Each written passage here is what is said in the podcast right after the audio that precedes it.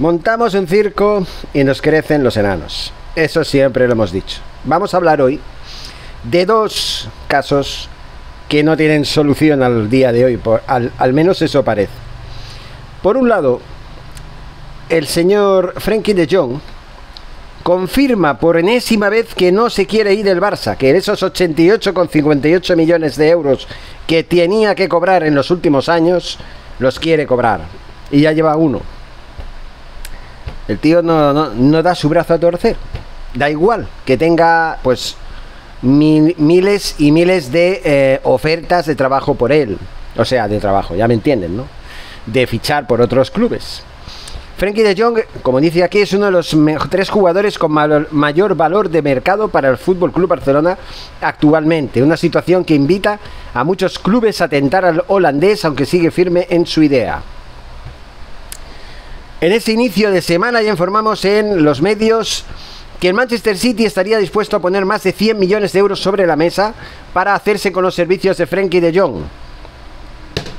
Y el muy cabrón no, se va ni por 100 millones. La operación estaría gestada por Pep Guardiola, quien considera que el holandés tiene las características necesarias para cubrir la baja de Igel Gundogan. Sin embargo, el periodista Gerard Romero ha confirmado una vez más que la postura del jugador del Barcelona es, una vez más, como digo, mantenerse en el club azulgrana. Al menos otra temporada más. Bueno, y las otras dos, ¿no? Porque claro, serán las cuatro que él quiere cobrar a toda costa. La información detalla que el mediocampista aprovechó para comentarle al propio Xavi Hernández que no quiere irse del Barça, que no tiene ninguna intención de irse en este mercado de verano, el cual avanza algo lento para los culés precisamente en las ventas. Pero esto no es todo, señores. Resulta que el Barça únicamente ha conseguido hasta ahora ingresar los 20 millones de euros pactados por Griezmann y los 7 millones por Trincao, dos operaciones que estaban ya completadas desde hace meses. Eso deja a la entidad muy mal posicionada para el mercado, dejando un escenario como el actual en el que los culés casi no han podido fichar al no poder inscribir nuevos contratos. Bueno, eso es mentira. Tenemos a Gundogan, ¿eh? y tenemos a Íñigo Martínez. Yo no entiendo estos de, estos de Fútbol Club Barcelona Noticias porque dice que casi no hemos podido fichar si hemos fichado a Gundogan, coño, eso es un fichajazo. ¿Nadie se acuerda de eso ya o qué? En fin, la realidad es que el club catalán caería de gran manera un traspaso de esa cantidad de dinero pero desde el propio equipo azulgrana y desde el lado del jugador están seguros que lo mejor ahora mismo es que no exista traspaso alguno. El jugador se consolidó durante este inicio del 2023. Bueno, se consolidó porque lo digas tú, ¿no? Porque lo digáis vosotros, ¿no? Yo sigo pensando lo del año pasado. Sí, sí, Frankie de Jong, los tres años, no este último, no, los tres años anteriores, rindió el 60%. Con lo cual sí, en este año ha estado mucho mejor. Sí, pero yo sigo pensando igual que un traspaso de este señor que tiene un salario muy alto, demasiado alto, sería, vamos, lo ideal.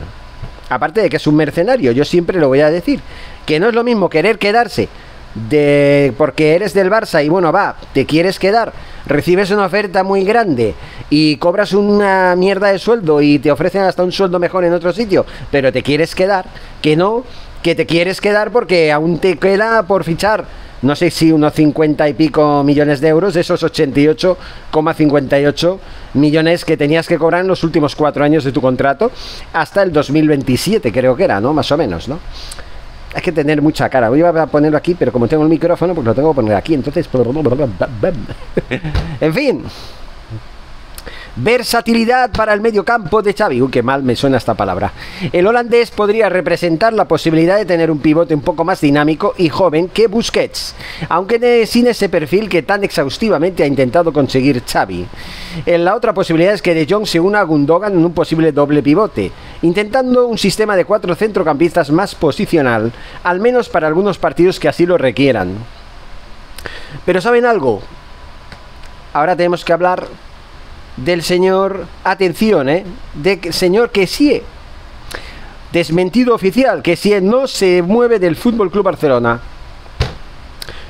Pues imagínense, tenía una oferta de trabajo de trabajo, una oferta para fichar, eso con el trabajo es un trabajo, ¿no? También, hostia puta.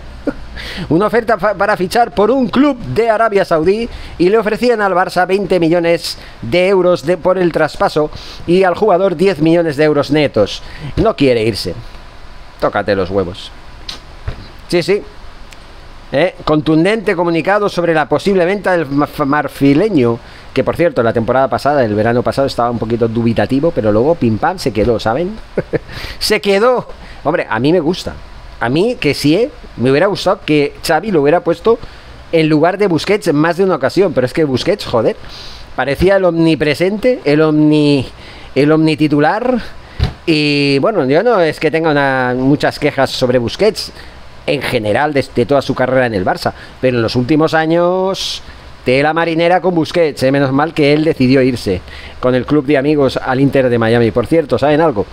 Sergio Ramos quiere también ficharlo el, el Inter de Miami, como se ha hecho amigo de Messi. Ahora resulta que Sergio Ramos, al igual que Jordi Alba, al igual que Sergio Busquets, van a jugar en el Inter de Miami. Lo de Sergio Ramos creo que no está 100% asegurado, pero por ahí se va. Por ahí se va, señores. En fin, señores, seguimos informando. Impresionante. Dos jugadores que podrían irse y podrían ayudar al Barça económicamente y no lo hacen. Anda ya, me voy a rascar un poco. Forza Barça.